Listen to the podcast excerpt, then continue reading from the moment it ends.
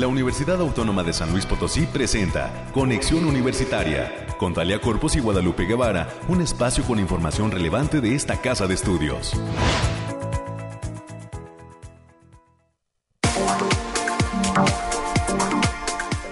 9 de la mañana ya, bienvenidas y bienvenidos amigos de este espacio de conexión universitaria. Estamos arrancando eh, programa este miércoles 22 de noviembre, Día de los Músicos. Felicidades a toda la gente que pues gusta de eh, tocar algún instrumento, de la música en general y que componen, que escriben todo lo que implica pues el hecho de eh, estar inmiscuidos en la música que es algo pues que siempre nos va a llenar el corazón nos va a llenar de alegría la música pues siempre ahora sí que inunda, inunda eh, corazones. Así que pues esperemos que continúen con ese talento de escribir música, de escribir canciones y pues que eh, así San Luis Potosí ha dado muchísima gente pues que se dedica a esto, a la música, famosos y no famosos. Siempre será importante felicitarlos a todos en este su día de los músicos. Así que un abrazo para todos ellos. En esta mañana transmitiendo desde Arista 245 en el centro histórico. El centro histórico pues vacío un tanto porque hace un frillazo aquí en San Luis Potosí. Abríguese bien, aunque nuestro productor nos diga que no. Él trae otro termostato interno lleno de música que le hace no tener frío, pero eh, pues la mayoría de la gente sí lo siente, así que eh, si usted todavía no sale de su casita, gorro, bufanda de ley y por supuesto una buena chamarra, un buen eh, suéter para que no sienta tanto ese, ese ese viento frío que se deja sentir aquí, al menos en el primer cuadro de la capital potosina, desde donde transmitimos Radio Universidad 88.5 de FM, 1190 de AM y eh, a través de www.uaslp.mx en la sección de la Dirección de Radio y Televisión ahí nos sintoniza desde cualquier parte del mundo. Estamos además en Spotify a través de Conexión Universitaria UASLP y en Facebook Conexión Universitaria USLP. Ahí pues dejamos el link de Spotify después de que concluye este programa. Dejamos algunas fotografías de los visitantes a esta cabina de la radio de la USLP. Y pues agradecemos a, Ángel Daniel que está en los controles en esta mañana, a nuestro productor Efraín Ochoa y a todo el equipo de la Dirección de Radio y Televisión y de la Dirección de Comunicación e Imagen que hacen posible este programa día con día. Precisamente hablando de los detalles del clima, hoy es importante estar conociendo qué es lo que tienen que decir nuestros amigos del Bariclim. En unos minutitos más estaremos enlazados con ellos. Hoy tendremos la visita del ingeniero José Ricardo González, egresado de la Facultad de Ingeniería y es el primer alumno de esta casa de estudios en obtener una triple eh, licenciatura, una triple titulación de, eh, de licenciatura. Más adelante nos estará platicando cuáles son esas carreras que estudió al mismo tiempo en estos, en estas tres opciones que le permitieron, cuáles fueron algunos de los obstáculos y cuál fue su experiencia de ser el primer estudiante de la Facultad de Ingeniería y de toda la universidad en obtener tres títulos distintos. Y bueno, también estaremos platicando con egresadas de la Facultad de Ciencias de la Comunicación. Hablamos de Wendy Jiménez Bolaños y Ana Paula Vázquez Ramírez, además de una joven eh, estudiante, Valeria Galaviz Negrete. Ellas nos visitarán desde la Facultad de Ciencias de la Comunicación para hablar de cómo hacer periodismo con perspectiva de género. Estos temas importantísimos en relación a destacar la participación de la mujer en el deporte. Más adelante estarán con nosotros dándonos a conocer esas fórmulas y platicando con nosotros respecto a cómo les ha ido con un proyecto de periodismo que está resaltando los temas en perspectiva de género. Y pues tendremos el resumen nacional, el resumen de ciencia y finalmente en los temas eh, pues de cultura nuevamente vamos a recibir a una mujer ganadora del premio estatal de fomento e impulso al deporte Específicamente hablamos de la estudiante Carmen Carolina Salinas García. Ella es eh, estudiante, alumna en la Facultad de Ciencias Químicas y obtuvo este premio estatal de fomento e impulso al deporte en el área del automovilismo. Así que pues esta chica nos vendrá a contar su historia y pues a que se den cuenta que también las mujeres incursionan en estos temas de los arrancones, de los pits, en estos temas de manejar rápido y pues ella nos dirá cuál es su papel respecto a eh, su trabajo en materia de automovilismo y cómo compagina esto con ser estudiante de la UASLP, específicamente ahí en la Facultad de Ciencias Químicas. Son las historias que estaremos conociendo el día de hoy. Los invitamos a utilizar la línea telefónica en cabina 444-826-1347, 444-826-1348, los números directos en la cabina de conexión. Agradecemos todos sus mensajes, sus me gusta, sus corazones y por supuesto también eh, eh, todas sus sugerencias a través del Messenger de Conexión Universitaria USLP y ahí en los comentarios de las distintas fotografías que posteamos, de los distintos, distintos videos que posteamos en nuestro Facebook Conexión Universitaria UASLP. Recuerde que esto pues es de eh, retroalimentación eh, eh, de, estar charlando y, y, nosotros estar recibiendo la opinión de todo lo que usted escucha a través de este programa de conexión universitaria y pues queremos que usted nos diga qué es lo que quiere escuchar, a quién quiere pues que invitemos a estos micrófonos de la radio de la UASLP y agradecemos siempre todos, todos sus comentarios de cualquier tipo. Y pues nos vamos ahora a conocer todo lo que deparan los expertos en materia climática. Vamos a ello.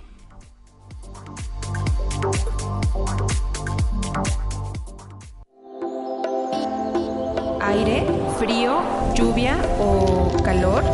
Despeja tus dudas con el pronóstico del clima.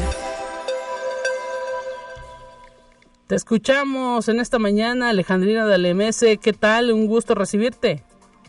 Qué gusto saludarte, Lupita. En esta mañana fría te traigo el pronóstico más acertado en nuestro estado, que en esta ocasión consta del 22 al 23 de noviembre. Lo desglosamos por zona y en el altiplano potosino estarán con temperaturas máximas de 18 grados centígrados y mínimas de cero. Cielos mayormente nublados con espacios de sol disperso. Se esperan vientos ligeros de 15 kilómetros por hora y ráfagas moderadas que pueden superar los 25 kilómetros por hora.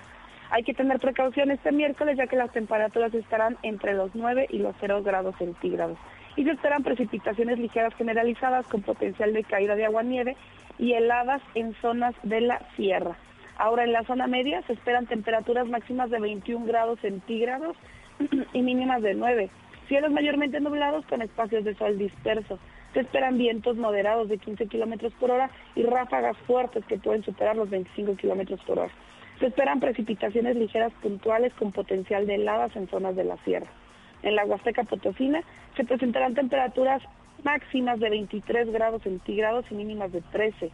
Cielos mayormente nublados con espacios de sol dispersos. Se esperan vientos ligeros de 5 kilómetros por hora y ráfagas moderadas que pueden superar los 15 kilómetros por hora.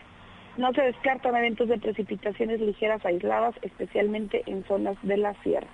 Y en la capital potosina Esperamos temperaturas máximas de 22 grados centígrados y mínimas de 3. Cielos mayormente nublados con lapsos de sol disperso. Tendremos potencial de vientos moderados de 15 kilómetros por hora y ráfagas que pueden superar los 25 kilómetros por hora. También hay que tener precaución este miércoles ya que se esperan temperaturas entre los 7 y los 3 grados centígrados y se esperan precipitaciones ligeras generalizadas con potencial de caída de agua-nieve y heladas en las zonas de la sierra. Nuestras recomendaciones para estos días, Lupita, es avisarles que se espera que el factor de radiación ultravioleta se encuentre a nivel bajo, por lo que se recomienda no exponerse al sol más de 50 minutos consecutivos en horas de mayor insolación. También avisarles que tenemos alerta por las bajas temperaturas, sobre todo este miércoles, por el paso del Frente Frío número 11 y se recomienda evitar estar a la intemperie y mantenerse bajo resguardo. Las condiciones mejorarán para el jueves. Hasta aquí el pronóstico, Lupita.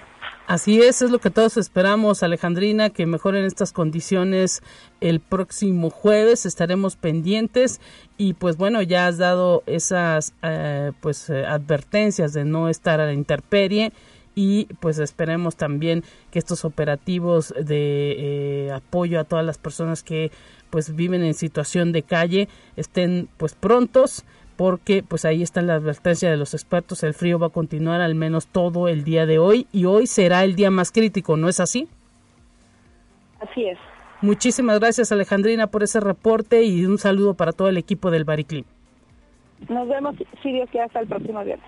Gracias a Alejandrina Dalemese, a todo el equipo del Bariclim que está pues haciendo este reporte importante, así que pues hay que hay que cuidarnos, no echar en saco roto todas esas recomendaciones de abrigarnos, utilizar gorros y pues tomar líquidos calientes, importantísimo, café, té, lo que usted guste, algún atole. Ahí lo importante es mantenernos eh, pues eh, con el cuerpo caliente y también hidratado. Momento de continuar con más en este espacio.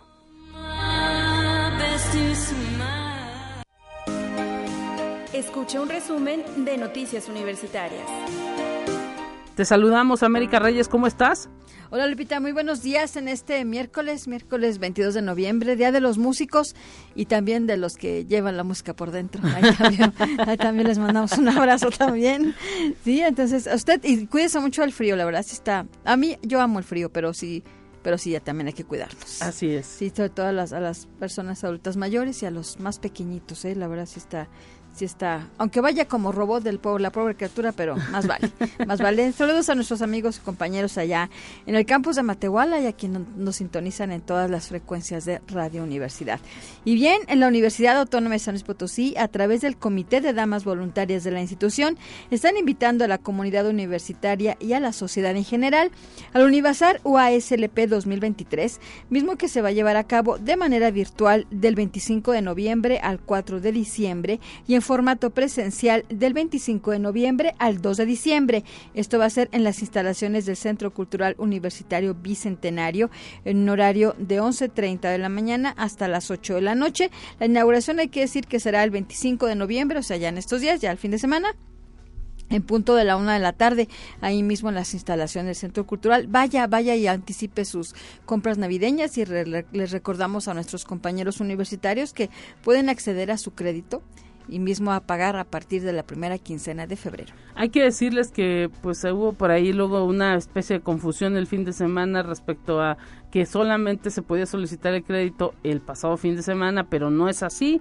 A través del bazar, la comunidad universitaria, la gente que pues está adscrita a la universidad, eh, puede hacer la solicitud del crédito del bazar eh, acudiendo ahí a las instalaciones del Centro Cultural Universitario Bicentenario. Sí, ahí le van a decir a cuánto tiene derecho y ahí usted ahí va comprando sus, haciendo sus compras y todo con todo con medida también. Ah, claro que sí, y pues bueno, esto está abierto porque precisamente eso es lo que se requiere en el bazar, que la comunidad pues no sienta de golpe, ¿no? La entrada de, de, los descuentos y pues que poco a poco vaya pagando esos regalos o eso que se necesita para el mes de diciembre. Así es. Y en ese tenor, Lupita, también hay que decir hoy que la Unidad Académica Multidisciplinaria Zona Media va a realizar por tercera ocasión consecutiva la edición del Univazar. El horario que van a tener es de 10 de la mañana y hasta las 18 horas allá en la plaza principal de Río Verde. Así que pues saludos también a nuestros amigos y compañeros en Río Verde. Y hay que decir también que es para toda la población y también la comunidad universitaria. Así es, se abre esta posibilidad de que la población pueda acceder al bazar allá en la zona media y pues la comunidad universitaria también tendrá oportunidad de créditos. Así es. Y en el marco del primer encuentro de clínicas jurídicas universitarias para personas migrantes, organizado por, la Organización Internacional para las Migraciones y la Universidad Autónoma de Baja California, Destacaron la presencia y la labor que la Universidad Autónoma de San Luis Potosí lleva a cabo en beneficio de la población migrante a través de la Clínica de Litigio Estratégico en Derechos Humanos de la Facultad de Derecho y que coordina el doctor Guillermo Luevano Bustamante. Este evento permitió a los participantes de siete universidades de México compartir sus experiencias de acompañamiento para el acceso a derechos y servicios de las personas migrantes, incluyendo a las desplazadas internas. Ahí resaltó la importancia de la defensa gratuita que se hace desde la universidad pública para esta población y la Facultad de Ciencias Sociales y Humanidades en el marco de las jornadas 25N, la Defensoría de Derechos Universitarios de esta Casa de Estudios, están organizando un cine de debate del documental Nunca, rara vez, a veces, siempre. La cita es este jueves 23 de noviembre a las 12 horas con entrada libre, mientras que en la Facultad de Ciencias de la Información, en el marco también de estas jornadas 25N, van a presentar la exhibición de trabajos denominada Erradicación de la Violencia de Género. La actividad también se va a realizar este jueves 23 de noviembre en un horario de 9 de la mañana y hasta la 1 de la tarde. Y también en San Luis Potosí se va a llevar a cabo el 41 Congreso Interamericano de Infectología Pediátrica, doctor José Luis Castañeda Narváez. Este es un evento organizado por la Asociación Mexicana de Infectología Pediátrica, AC, en estrecha colaboración con la Facultad de Medicina y el Centro de Investigación en Ciencias de la Salud y Biomedicina, el ya famoso SIGSAP de aquí de la universidad, donde se va a rendir homenaje al doctor José Luis Castañeda Narváez, quien es un reconocido impulsor de la asociación. Este evento se va a llevar a cabo del 30 de noviembre al 2 de diciembre en el Centro de Convenciones San Luis Potosí.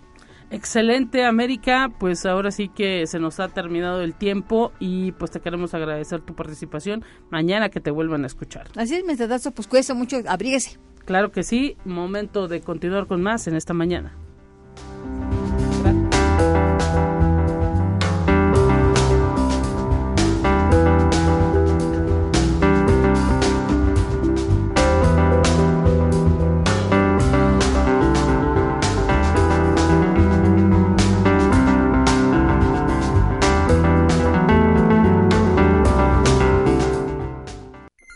Te presentamos la entrevista del día.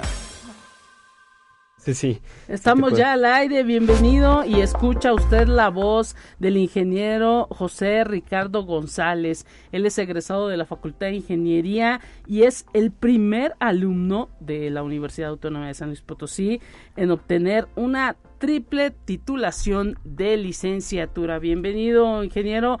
Muchísimas gracias por estar presente como usted me gusta llamar, no hay problema. Y Guadalupe Lupita es el nombre más famoso de, todo México, ¿no? sí, no, yo te agradezco. Buenos días a ti, eh, Lupita, y bueno, a todo tu equipo de Radio Universidad y Conexión Universitaria USLP. También les mando un cordial saludo de buenos días a todo tu auditorio pues eh, es ahora es nuestro, se convierte totalmente en nuestro porque pues usted nos viene a platicar esa hazaña de ser el primer universitario, al menos egresado de esta casa de estudios, que obtiene tres títulos en un periodo, pues no sé, de cinco años. ¿Cuánto es el tiempo que, que le lleva a haber, eh, pues ahora sí que logrado esta posibilidad de obtener tres títulos en el área de la ingeniería? Pues no, no fueron cinco años desafortunadamente, o bueno, diría afortunadamente porque tampoco fue tanto. Yo hice dos licenciaturas y una maestría, como bien mencionas, fueron tres títulos, pero en un periodo de siete años. Ah, excelente. Pero sí fue dentro de una misma inscripción en, mi alma mater, ¿no? La Universidad Autónoma de San Luis Potosí. Son dos, dos licenciaturas, ¿en qué específicamente? Me imagino que son ingenierías.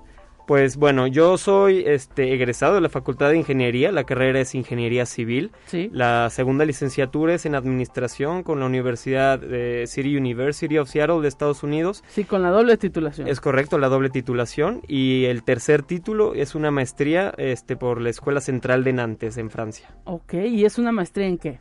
Es una maestría en ingeniería, ah, es una escuela, a diferencia de las universidades. Eh, yo tomé materias como ingeniero generalista a nivel maestría, entonces mi especialidad fue hasta el segundo año, pero en el primero yo tomé, digamos, materias de tronco común eh, de, todas las ingenierías. Interesantísimo, o sea que realmente aprovechó el tiempo y pues eh, se dedicó de lleno en todo lo que implica eh, pues obtener estos tres títulos. Ahora que ya los tiene, ¿cómo se siente eh, José Ricardo? ¿Qué, pues ahora sí que, a qué le mueve eh, pues continuar en el camino de la formación? Pues bueno, inicialmente y el primer sentimiento que yo tengo es de, agradecimiento. La, la, verdad es que yo me siento muy, muy agradecido, especialmente con mis papás, que siempre fueron mi, mi, más grande soporte, mi apoyo, siempre estuvieron presentes, ¿no? Desde lo moral hasta lo económico. Y, yo, la verdad, ah, después de este agradecimiento, actualmente me siento, pues, todavía desafiado. Todavía siento mucho compromiso, no solamente con mi familia, con mis primos o familia cercana, sino también pues con la sociedad, ¿no? Que siempre me, se me mencionó o me dieron la oportunidad de estar en donde estoy y a seguir creciendo. Ahora busco más un desarrollo profesional que, el académico, y, pero bueno, no descarto las otras oportunidades académicas que se me puedan presentar. Ya con los tres títulos en la mano, hay más posibilidad, quizás hasta oportunidades de no sé, ingresar a la industria, poner su propio negocio? ¿Cuáles son esas expectativas? Sí, bueno, definitivamente son este, muchas las oportunidades, se abren muchas puertas, eh, empezando con la licenciatura en Ingeniería Civil, ya que, bueno, acaba de ser también la acreditación por parte del CASEI de esta, de esta carrera de Ingeniería Civil, nos fue, nos fue muy bien está acreditada a nivel nacional e internacional. Yo ya podría ejercer como ingeniero civil en Estados Unidos, este, gracias a esta, esta certificación y obviamente también con la licenciatura en administración de Estados Unidos, también podría ejercer esta otra parte de, mi formación o si no, pues de, como ingeniero de Francia. Eh, sin duda hay muchas oportunidades y, voy a la pregunta que me haces. Eh, creo que mis expectativas ah, por el momento es del lado emprendedor. Quiero comenzar un propio, un negocio propio. Eh, ya, ya estoy este, en discusiones y ya comenzando, de hecho, eh, en el área inmobiliaria. Y ahora también vamos a participar en eh, Startup Lab, en la nueva... Ah, mira. En esta nueva edición, así de que pues vamos con todo. La, la acabamos de mencionar. Interesante esto que nos detalla porque pues ahora sí que ya formado un profesionista eh, pues se le nota, ¿no? Las ganas, el ímpetu de pues iniciar algo propio y ahora sí que está en el tiempo idóneo para pues equivocarse y, volver a surgir, ¿no? Sí, no, definitivamente yo lo veo como una oportunidad y la verdad es que la iniciativa viene por parte de dos amigos míos. Sí. Eh, ellos son los que me invitan al proyecto del cual ya habían, este, no desarrollado, pero sí comenzado a, a plantear y, y, sí, yo también lo veo como una oportunidad. Eh, esperemos que, que, nos vaya bien. Ya no les podré contar más porque todavía no es la, la, aplicación y momento de, de, ahora sí, de ser convincente mediante a los jueces. Pero, pero sí, vamos a estar muy presentes y aprovecho esto para, para compartir que estaré siendo parte de Startup Lab. Excelente. Y bueno, también eh, platíquenos un poquito. Eh, ¿Cómo le hace un joven para pues ahora sí que enfocarse en estudiar las dos licenciaturas y luego la maestría, porque vemos pues que hay muchísimos jóvenes que luego pues están incluso hasta pensando en cuándo hacer el curso de titulación o el examen para eh, pues ahora sí que obtener el documento del título. Y pues ahora sí que usted en ese tiempo dice son siete años pero pues es realmente eh, eh, el tiempo que se que se debe invertir no cinco años de licenciatura y dos más de, maestría, ¿no? Son, son, son exactamente los siete años y hay muchos jóvenes pues que eh, se llevan un poquito más de ese tiempo. Sí, bueno, definitivamente no, no es este algo sencillo, es, es, un reto, eh, hay que ir motivados, con disciplina y, y, tener un plan, ¿no? Yo creo que si yo les puedo compartir cuál fue uno de los de, los principales puntos a, a, favor fue que tenía a lo mejor una estrategia no desde el momento de escoger eh, mi alma mater como, como la institución en donde iba a estudiar mi carrera, yo ya sabía más o menos a lo que iba, ¿no? Yo, yo desde la prepa se me ofreció la oportunidad de continuar en la misma institución y decidí eh, irme por la Autónoma de San Luis Potosí por estos dos programas que tenían. Entonces yo ya tenía, digamos, ese, ese plan a futuro de lograr las, las, la triple titulación interesante esto porque no todo el mundo se lo plantea, ¿no? Muchos no lo conocen, ¿no? ¿Usted recomienda ese programa? Definitivamente, la difusión, a pesar de que sí es buena, me parece que podría ser mejor aún, eh, tanto de la, la doble titulación en administración como la de la maestría en Francia no se promueve de la misma manera este como las carreras de a nivel licenciatura de la autónoma pues porque ya hay requisitos, ¿no? Entran con requisitos algo exigentes y pues hay que, hay que aplicarse desde el inicio para poder ser candidato. Eh, esto es más o menos en qué semestre eh, la posibilidad de hacer un doble grado.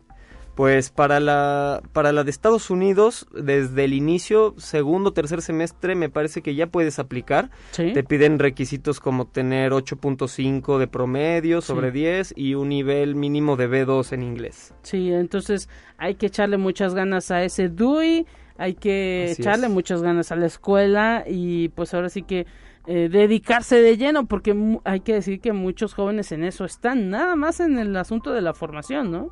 Sí, claro, es correcto, es un reto. La verdad es que yo, yo sí motivaría o incitaría a todos los que están en la situación que yo estuve hace unos años de aplicarse y tratar de sacarle provecho a la universidad porque tiene muchas opciones, es una muy gran institución para poder ser un buen profesionista. Pues bueno, al maestro José Ricardo González, egresado de la Facultad de Ingeniería, con esta doble titulación en licenciatura y eh, pues digámoslo así, triple ya con una maestría en la mano. Enhorabuena por haber logrado esto en tiempo récord, siete, siete años específicamente. Y pues esperemos que los éxitos que se ha planteado en los siguientes ratos que estará enfrentando vengan y pues ahora sí que ha dado también la fórmula del éxito en relación a pues estar en, lo que se debe estar, ¿no? Yo creo que hubo mucho sacrificio también en relación a estudiar eh, esa doble ingeniería porque no es sencillo, hay que estar aplicado en las dos en, las, en las dos universidades, ¿no? Al mismo tiempo. Sí, es correcto. Definitivamente hay que ser, este, hay que llevar un programa muy organizado, dividir nuestros tiempos para poder llevar a cabo las dos carreras y una de las metas era terminar todas las materias de, de, la, de la licenciatura en administración con Estados Unidos para poderme ir a Francia sin ningún pendiente de esa, de esa carrera. Perfecto, pues ahí está la situación. Gracias por haber venido con nosotros, ingeniero José Ricardo González, y que venga lo mejor para usted. Muchas gracias, Lupita. Te agradezco a ti, a todo tu equipo y un saludo a tu auditorio. Momento de ir a una pausa en este espacio en conexión y enseguida regresamos porque tenemos más entrevistas. Es momento de ir a un corte. Enseguida volvemos.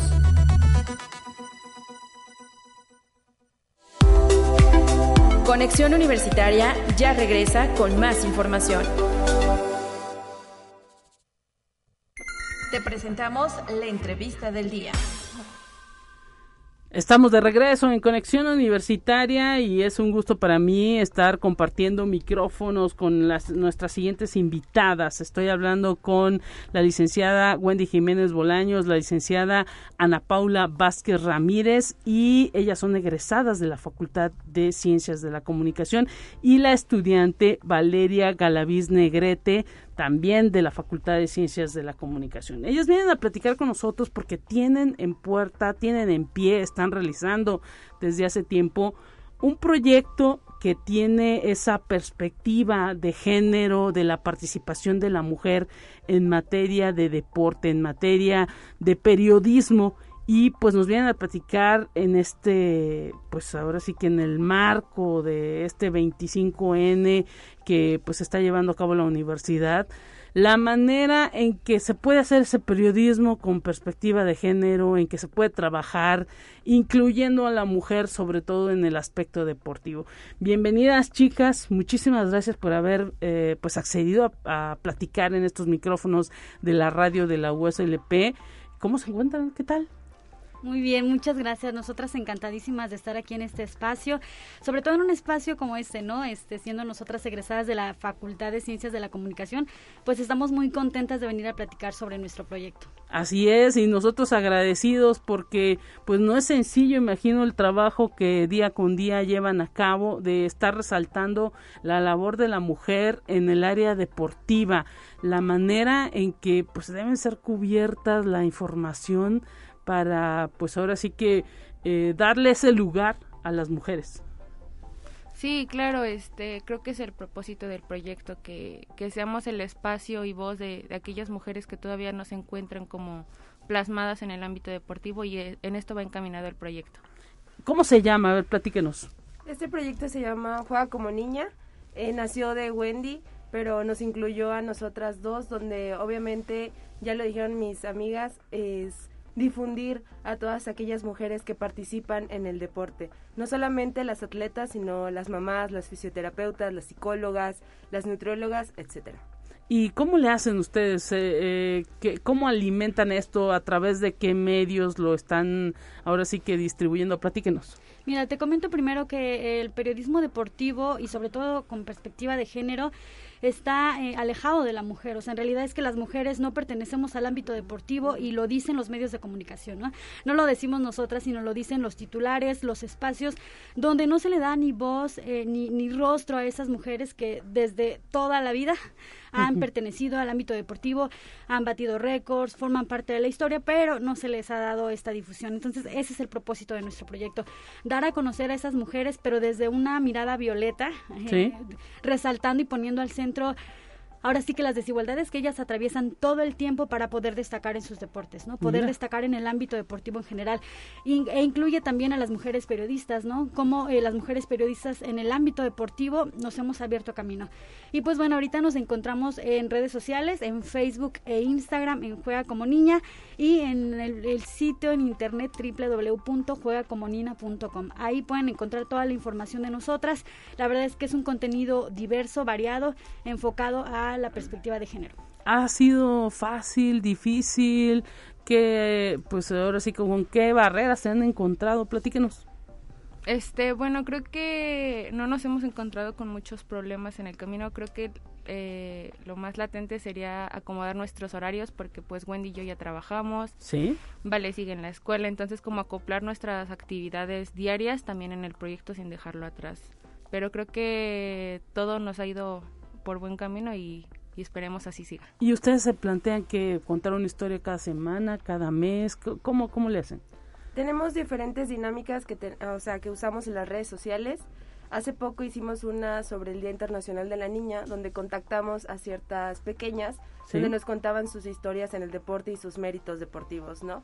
Entonces, esa fue una de las dinámicas. También ahorita que están los Panamericanos, nos hemos dedicado a darle cobertura a las atletas que llegan a hacer grandes logros, si llegan a romper algún récord, les damos difusión de ese tipo. Interesante esto que, que nos detallan porque efectivamente el hombre deportista ocupa pues ahora sí que un lugar muy preponderante en los titulares de los medios de comunicación y a veces ahí la mujer atrás, ¿no? Este, un poco relegada, a veces hasta ni siquiera mencionada eh, se estuvo, por ejemplo, y ustedes me, me, corregirán, difundiendo mucho este asunto de que eh, Novak Djokovic, el tenista, había ganado todos los títulos del mundo y pues estaba una mujer ahí, Martina Navratilova, desde uff, que ya hasta se retiró y que había ganado mucho más eh, Grand Slams. Eh, estaba también Serena Williams ahí con, eso, con esos récords que ya desde hace años habían batido en, relación a, la cantidad de, de, torneos de tenis ganados y le estaban haciendo gran fiesta al hombre y a la mujer pues no ni se acordaban, ¿no? Así es, y creo que eso mismo ha sido en todos los deportes, ¿no? No solo aquí en México, sino también a nivel internacional, en cómo se sitúa y se pone y se coloca siempre en el centro a los hombres y a las mujeres la verdad es que no. Y como esos hay muchos ejemplos, ¿no? Por ejemplo, el fin de semana le hicieron un homenaje a pioneras del fútbol femenil que jugaron dos mundiales en el 70 y en el 71. En una quedaron en tercer lugar y en otro de subcampeonas y nadie habla de ellas, ¿no? O sea, nadie, ni siquiera la FIFA reconoce esos eventos deportivos, ¿no? Y cómo eh, podemos nosotras, las mujeres mexicanas que nos gusta el fútbol, tomar de referencia a esas mujeres. Hasta ahorita se les está dando proyección, se les está dando una visibilidad, pero ellas han existido todo el tiempo, ¿no? Hablamos de una Enriqueta Basilio que fue la primera mujer mexicana en encender una antorcha olímpica en, la historia de los Juegos Olímpicos. Entonces vemos ahí cómo eh, las mujeres están eh, en los espacios más oscuros del deporte. Casi no se les ve, casi no se les da difusión pero yo creo que esa es una de los de las barreras más importantes que hemos enfrentado también nosotras como medio de comunicación no porque a veces hasta cuando queremos acceder a cierta información a cierto eh, bagaje no de, de, de, notas culturales de, notas deportivas perdón no lo hallamos, ¿no? ¿Por qué? Porque no hay registro. Y mm, justamente Juega como Niña, que así se llama nuestro proyecto, eh, busca eso, ¿no? Empezar a crear un registro y ser un referente para todas aquellas mujeres que quieran saber del deporte, quieran dedicarse al deporte o quieran ejercer el periodismo deportivo. Oigan, ¿y por qué el deporte? Eh, eh, ¿Qué le vieron? O, o, no sé, o sea, a lo mejor esto que, que, que, ya, que ya estamos poniendo sobre la mesa de que ha sido muy regalegada la participación de la mujer, eh, pero pues el deporte también es son disciplinas que permiten a lo mejor hasta llevar una vida eh, exitosa y no solamente en relación de obtener medallas, sino que pues te da eh, disciplina, te da orden en la vida por eso lo eligieron o, a ver qué nos pueden ah, comentar. Yo quisiera comentar que este proyecto surge a raíz de mi quehacer periodístico. Yo me dediqué, bueno, llevo más de 10 años ejerciendo el periodismo local y nacional eh, como reportera y como editora web. Y en este andar yo me di cuenta, sobre todo cuando era editora web, que estaban los eventos deportivos a todo lo que da, pero en las agencias noticiosas a nivel local, eh, nacional e internacional no había información sobre ellas, no había información, fotos o algo que nos diera un referente de lo que estaban haciendo las mujeres en el deporte. Yo lo estaba viendo en las noticias y decía, ¿por qué eso que estoy viendo yo ahorita en la televisión no está en los medios de comunicación? Mm. De ahí surge esta, eh, esta inquietud, ¿no? De decir, ahí hay un campo fértil y ahí hay un campo en donde podemos explotar y explorar un chorro de cosas, ¿no? Porque las mujeres estamos ahí. Después empecé a ejercer yo el periodismo deportivo, pero también pues eh, ejercer el periodismo eh, de por sí es complejo para las mujeres. Ejercer el periodismo deportivo es 30 veces más, ¿no? Entonces ahí descubrí también que necesitábamos espacios seguros para las mujeres eh, periodistas, ¿no? Las mujeres periodistas que aparte rompemos con todos los esquemas y los estereotipos que nos han dicho que debemos tener las mujeres que se dedican al, al ámbito deportivo, ¿no? Creo que lo que ha hecho de nosotras las mujeres el periodismo deportivo es sexualizarnos, porque si no medimos 1,70, estamos mm. delgadas, somos güeras y, y, ojo verde, no cabemos en esos espacios, ¿no? No cabemos en esos espacios. Entonces era necesario abrir estos espacios para todas las mujeres, porque las mujeres eh, existimos en todos los cuerpos, en, en, todos los espacios, ¿no? Entonces decir, desde ahí voy a crear o vamos a crear ahora con Ana Pau y, Vale este nuestro nuestro propio eh, sentido del periodismo, ¿no? ¿Qué queremos hacer? ¿Qué queremos dar a conocer? Y desde ahí surge, ¿no? De esta necesidad eh, pues de, de, hacernos visibles, de hacernos notar, de que nuestro trabajo también se reconozca, porque vemos a periodistas consolidadas a nivel nacional e internacional como una Marion Reimers, donde ella, a pesar de ser una mujer blanca y privilegiada, también todo el tiempo la están cuestionando y le están poniendo en duda sus conocimientos, ¿no? Entonces... En un eh, mundo de hombres. Exactamente, ¿no? O sea, eh, todo el tiempo la mandan a la cocina, todo el tiempo le, la insultan en redes sociales y vive acoso cibernético. ¿Por qué? Porque se atrevió a estar en un espacio para hombres. Entonces, nosotras creo que nuestro proyecto es muy integral, porque aparte de que contamos historias de mujeres deportistas en el ámbito local, eh, nacional e internacional, también somos un espacio seguro para las mujeres que en algún momento quieran ejercer el periodismo deportivo. Pues ahí está la posibilidad, esperemos pues que este proyecto continúe. ¿Cuántos años ya? Yo tengo 22. No, ¿cuántos años del ah. proyecto? Ah, el proyecto lleva aproximadamente 5 o 6 años. Oye, ¿y 22? ¿Estás bien joven? Sí, 20 años. 20 años, y tú todavía estudias, ¿verdad? Comunicación. Séptimo semestre. Ok, ¿Y, ¿y cómo te has sentido en el proyecto? Muy bien, de hecho, desde que inicié ya tenía un poquito de referencia de juega como niña, también un poco de labor en el periodismo deportivo y ahorita he aprendido más eh, junto con Wendy y Ana Pau hablar con perspectiva de género, ¿no? Darle ese enfoque al periodismo y entonces creo que todavía me falta aprender, pero sin duda eh, creo que ya estoy más adelante desde donde empecé. No, excelente. Pues ahora sí que también hay que decirlo, Wendy y Ana Pau, eh, hasta que no se está en la redacción escribiendo, conociendo, dándose cuenta de cómo suceden las cosas, es como dices, ay, o sea, eh, te echas un poquito para atrás y, y, vas viendo que pues que hay errores y que se puede mejorar en mucho, ¿no?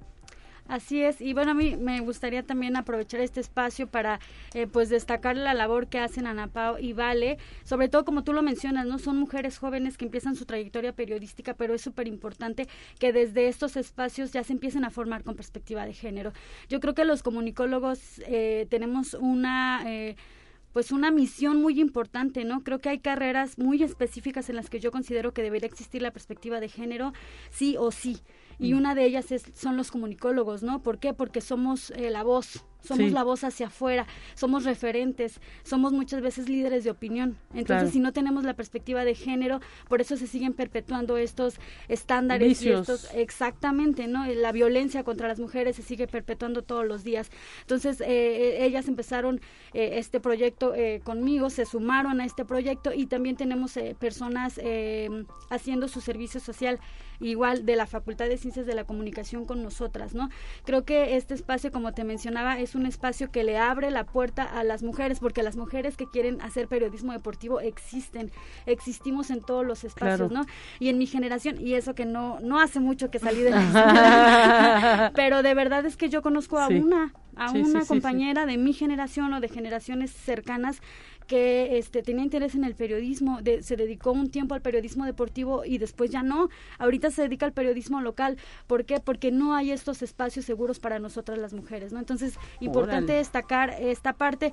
Si alguien está interesado también en sumarse a nosotras, sobre todo, bueno, es un espacio eh, de mujeres para mujeres este, con todo gusto pueden ponerse en contacto con nosotros a través de nuestras redes sociales y ahí estamos pues ahora sí que haciendo crecer el proyecto.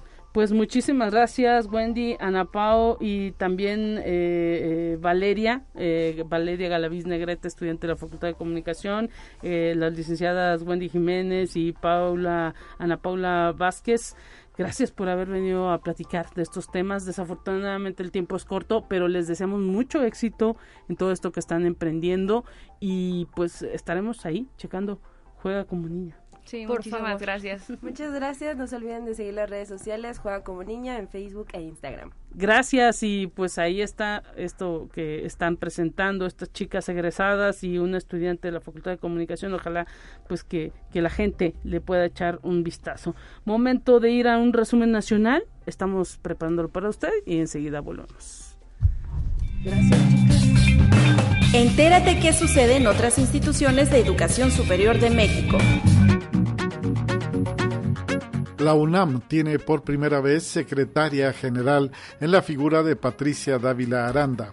El rector Leonardo Lomelí Vanegas presentó a la funcionaria al tiempo de señalar que esa dependencia está en las mejores manos. Por su parte, la funcionaria reconoció que el nuevo encargo implica un compromiso muy fuerte, pues tendrá mucho que aprender, al tiempo que planteó la posibilidad de reestructurar la Secretaría General a fin de estar más cercana a los planteles de bachillerato, licenciatura y del posgrado, para analizar asuntos académicos diversos y atender en equipo problemáticas.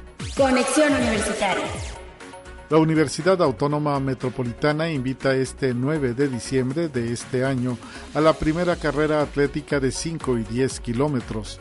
Muévete con la UAM 50 años con la casa abierta a realizarse en la segunda sección del bosque de Chapultepec, en donde se espera recibir a 3.000 participantes.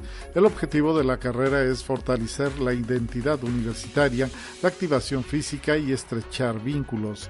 La carrera arrancará a partir de las 7 horas y es a través de la página deportes.uam.mx diagonal carrera que los interesados pueden inscribirse hasta este 5 de diciembre próximo.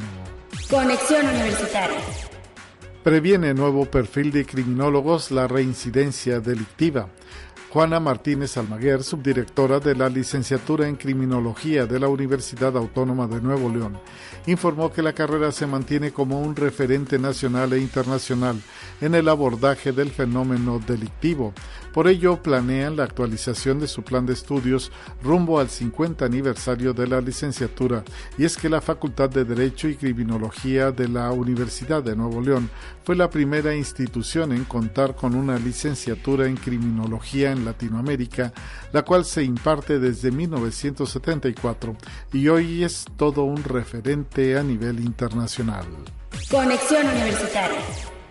Luciano Concheiro Borges, subsecretario de Educación Superior de la SEP Federal, refirió que en la lucha por convertir a la enseñanza en un elemento central del cambio social, es necesario que niños y jóvenes se transformen en sujetos de su propia educación, en donde el cambio de roles implique una participación en su propia educación y en la de los demás, es decir, que se convierten en actores de una educación colectiva, explicó a estudiantes de preparatoria de la Benemérita Universidad Autónoma de Puebla durante la conferencia Los retos de la educación en México, donde Concheiro Borges indicó que un segundo cambio es declarar a la educación un derecho humano, incorporar la interculturalidad, así como garantizar el acceso a la misma y a la inclusión de poblaciones indígenas y afrodescendientes.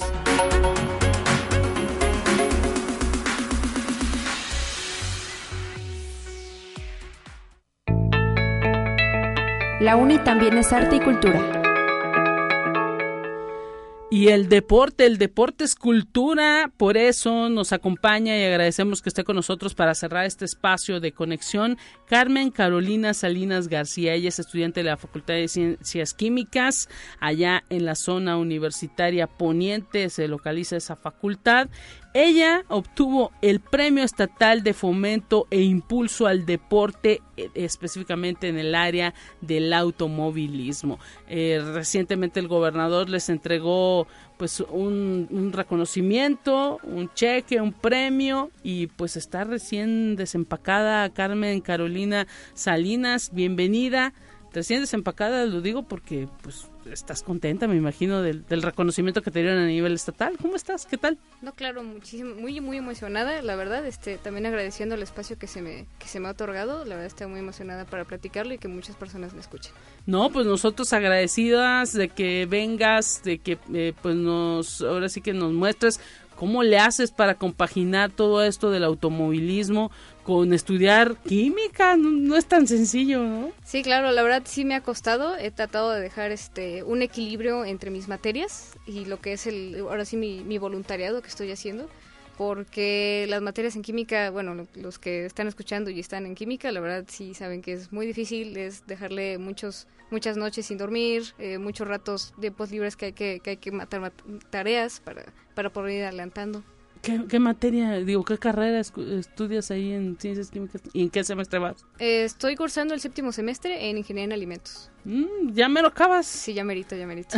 Paso a paso. ¿Y cómo has compaginado esto del automovilismo?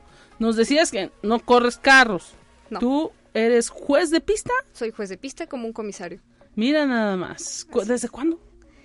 Híjole, este, que estaba yo primero, bueno, estaba por terminar la prepa cuando comencé, ahora sí que desde, desde lo más este básico, que era carreras locales, el motociclismo, que lo inicié con Gerardo Blancas, que en descanse, y Pepe Picasso, que tiene su asociación de Mamex.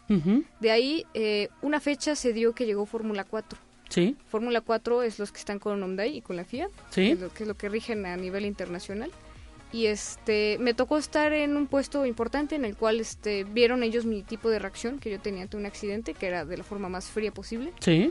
Y les gustó y me, invitaron a participar en las capacitaciones en exámenes psicométricos y toda cosa de toda clase de, capacitación y organización.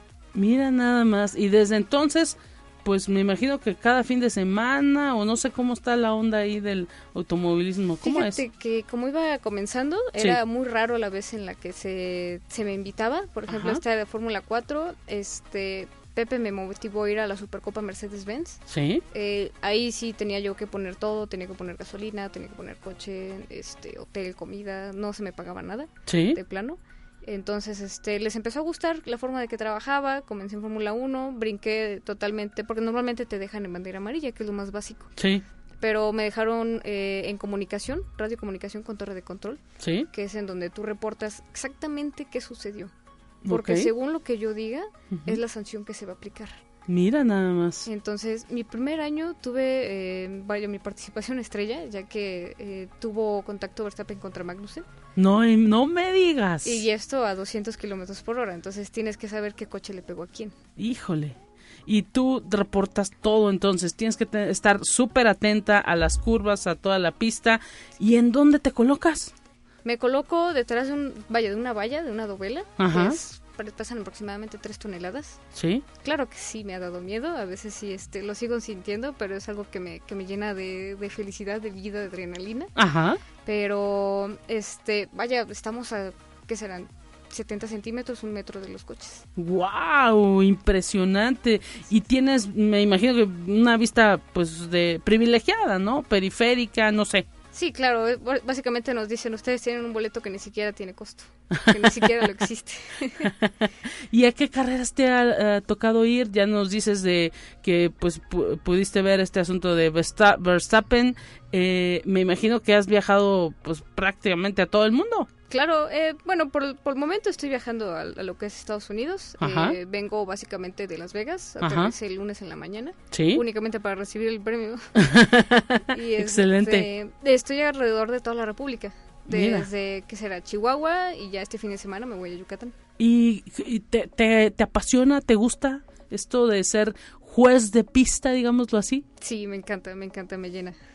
Eh, eh, ¿es, ¿Es gratificante económicamente? Eh, no del todo, la verdad. Este sí tengo que a veces vermela un poquito apretados, ya, ya que pues, al ser estudiante, sí. pues tengo salarios que son muy bajos al, al, del promedio de personas que ya trabajan. Sí, claro. Entonces hay veces que yo tengo que hacer trabajos pequeños. Actualmente doy clases de regularización de química o física. Ajá. Este, estuve dando clases en una escuela secundaria. Sí. Pero por motivo lo mismo de, de, que, de que estoy por todos lados. Saliendo. Eh, se me complicó mucho y la verdad este, preferí, preferí abortarlo, pero doy clases de regularización, pero actualmente también me, me encuentro buscando trabajo como maestra.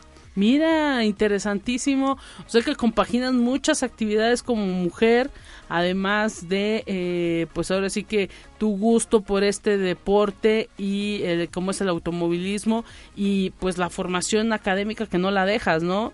Eh, ¿Qué te dicen ahí en la escuela tus compañeros? Porque me imagino que a lo mejor has faltado alguna clase por, por andar en esto, ¿no? De las carreras de ser juez de pista. Sí, claro, es un poquito difícil. Este, cuando lo comento con mis compañeros o algunos maestros, este, la verdad es que sí se, se sorprenden mucho de lo que hago. Eh, um, sí, sí he batallado un poco porque hay maestros que no me quieren dar el permiso o, por ejemplo, yo pidiendo permiso desde secretaría, hay veces que no, que me dicen, ¿sabes qué? Es que no te lo puedo dar porque no es algo de salud. O, entonces, este, pues vaya, yo tiro la moneda al aire y vaya que este me pongo me pongo al corriente con tareas, con trabajos. Eh, si tengo un examen, tengo que estudiar todo. Haz de cuenta que tres horas antes, no duermo. Eh, es mucho esfuerzo y pues nosotros te queremos felicitar, Carmen Carolina Salinas García, estudiante de la Facultad de Ciencias Químicas, por ese gran esfuerzo que te ha permitido, eh, pues ahora sí que obtener este premio estatal de fomento e impulso al deporte del automovilismo aquí en el estado de San Luis Potosí. Eres un gran ejemplo y pues te queremos agradecer haber venido a estas cabinas. Esperemos que los éxitos sigan, eh, los éxitos académicos y todas esas metas y que te estás proponiendo, pues que sean lo mejor para ti. Muchas gracias y muchas gracias por el espacio. No, pues los agradecidos somos nosotros, mujeres que son ejemplo como esta chica alzando la mano en materia deportiva, así que pues para todos aquellos jóvenes que, que pues dicen que no se puede eh, compaginar dos actividades, aquí está un ejemplo de eh, Carmen Carolina Salinas García, estudiante de la Facultad de Ciencias Químicas y que además, pues ahora sí que ha sido reconocida con este premio estatal de impulso y fomento al deporte en el área del automovilismo. Momento de decir adiós en este espacio en conexión. Gracias por el favor de su atención. Mañana mi compañera Talia Corpus en estos micrófonos. Pásela bien. Hasta pronto. Feliz. La Universidad Autónoma de San Luis Potosí presentó Conexión Universitaria con Talia Corpus y Guadalupe Guevara. Sintoniza de lunes a viernes de 9 a 10 horas en Radio Universidad 88.5 FM y 1190 AM en San Luis Potosí. En el 91.9 FM con cobertura en el Altiplano Potosino o en el resto del mundo por el portal www.uaslp.mx y la app UASLP de descarga gratuita.